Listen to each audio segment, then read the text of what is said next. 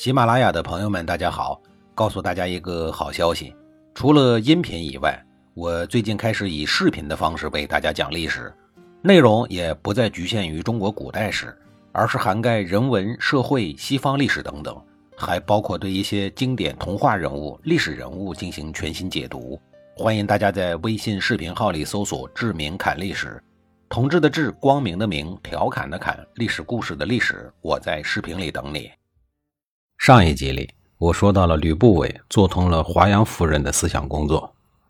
这一集里，我给您讲一讲他是怎么做通华阳夫人姐姐思想工作的事儿。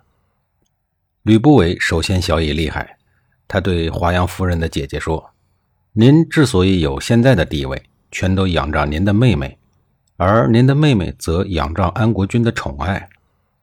安国君之所以宠爱您的妹妹，完全是因为您妹妹貌美。”我听说，用美色来侍奉别人的，一旦色衰，宠爱也就会随之减少。等到您妹妹华阳夫人色衰之时，就是您家族的衰落之时啊！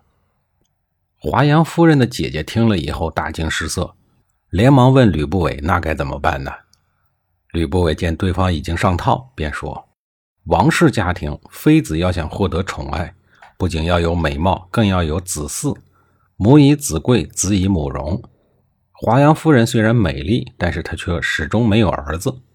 如果想长保宠幸，为今之计就是让华阳夫人尽快在安国君众多的儿子中选择一个有贤能的人，然后收为长子，立为太子的继承人。这样你们家的荣华富贵才能长久。一脸雾水的华阳夫人姐姐又问。可是安国君儿子这么多，究竟要选择谁呢？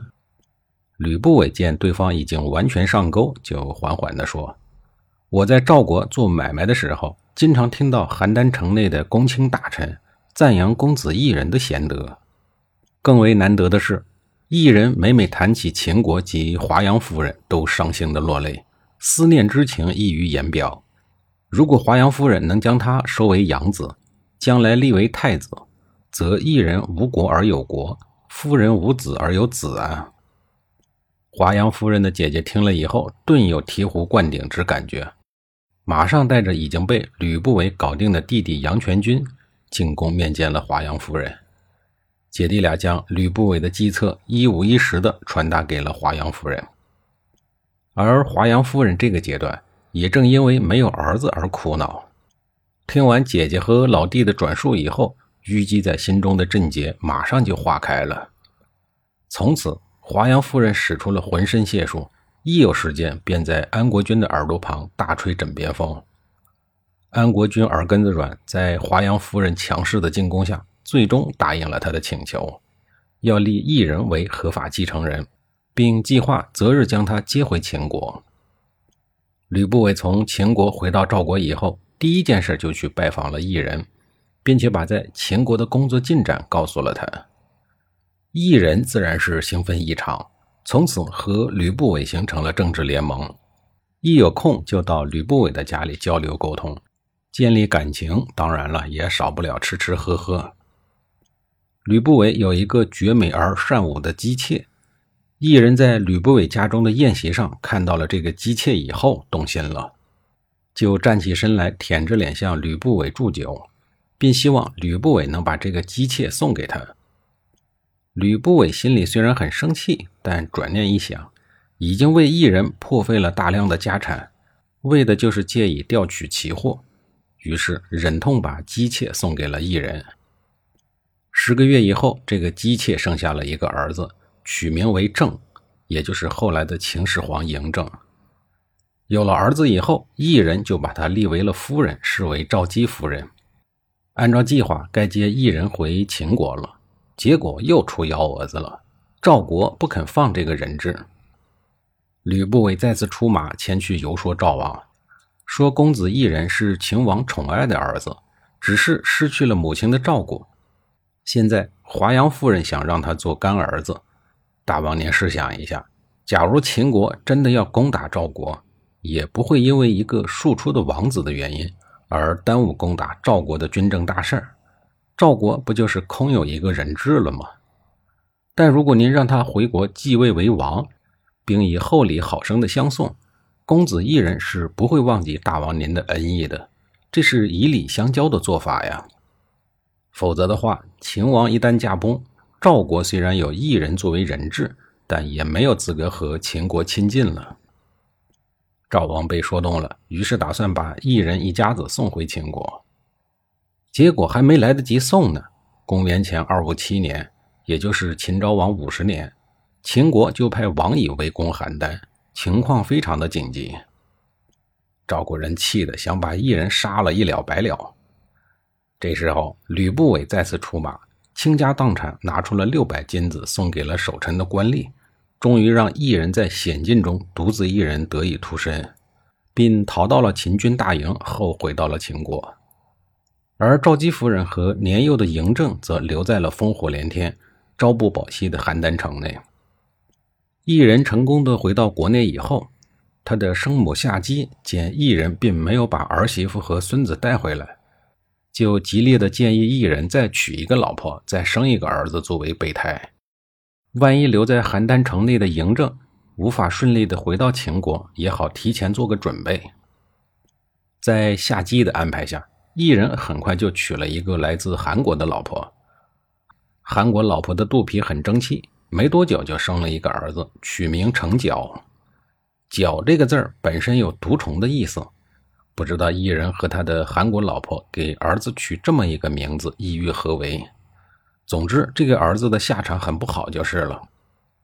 夏姬心想，既然儿子异人的太子位置已经基本搞定了，那么就有必要对儿子施加一些影响力，让他多疼爱一下刚娶的韩国老婆，不能让儿子老是跟着外人转，不是？尤其是不能围着吕不韦这类以投机为主的商人转。顺便还能扶持一下韩国老婆的宗亲势力。异人要想成为秦国的太子，就不能没有儿子。在嬴政母子被抛弃在邯郸城，很有可能被屠杀的时候，他必须做出明智的选择，放弃对嬴政母子的关爱和照顾。这样一来，赵国对异人的威胁就用处不大了，而异人的太子身份才能够得到稳固。如此一来，受到损害的就只有吕不韦和华阳夫人了。但是夏姬的如意算盘算空了，在吕不韦强大的活动能力下，嬴政母子竟然奇迹般的生还了。九岁的嬴政竟然顺利的回到了秦国，异人的小儿子成角众星捧月的地位顿时消失了。备胎的竞争力毕竟比不过原产产品，没办法，谁让他晚生了几年呢？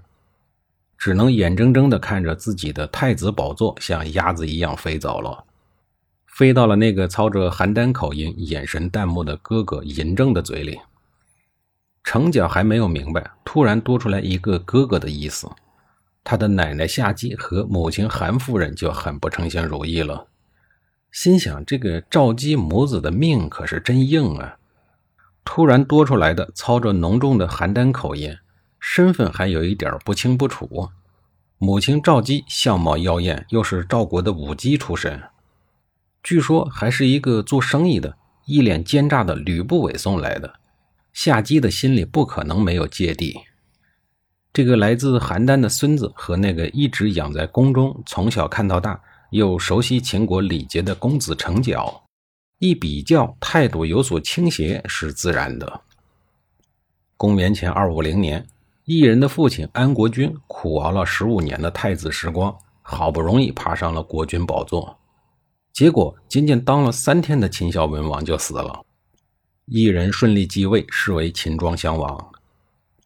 嬴政有华阳夫人和吕不韦的助力，又是长子，虽然有反对他登位的逆流，但还是顺利的成为了帝国的储君。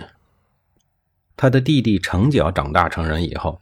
并没有甘于现状，而是不自量力的向人挡杀人、神挡杀神的嬴政哥哥发起了挑战。结论是不言自明的。精明的商人吕不韦凭借自己的卓越口才和超人的胆识，终于实现了自己谋国的计划，成功扶持异人上位。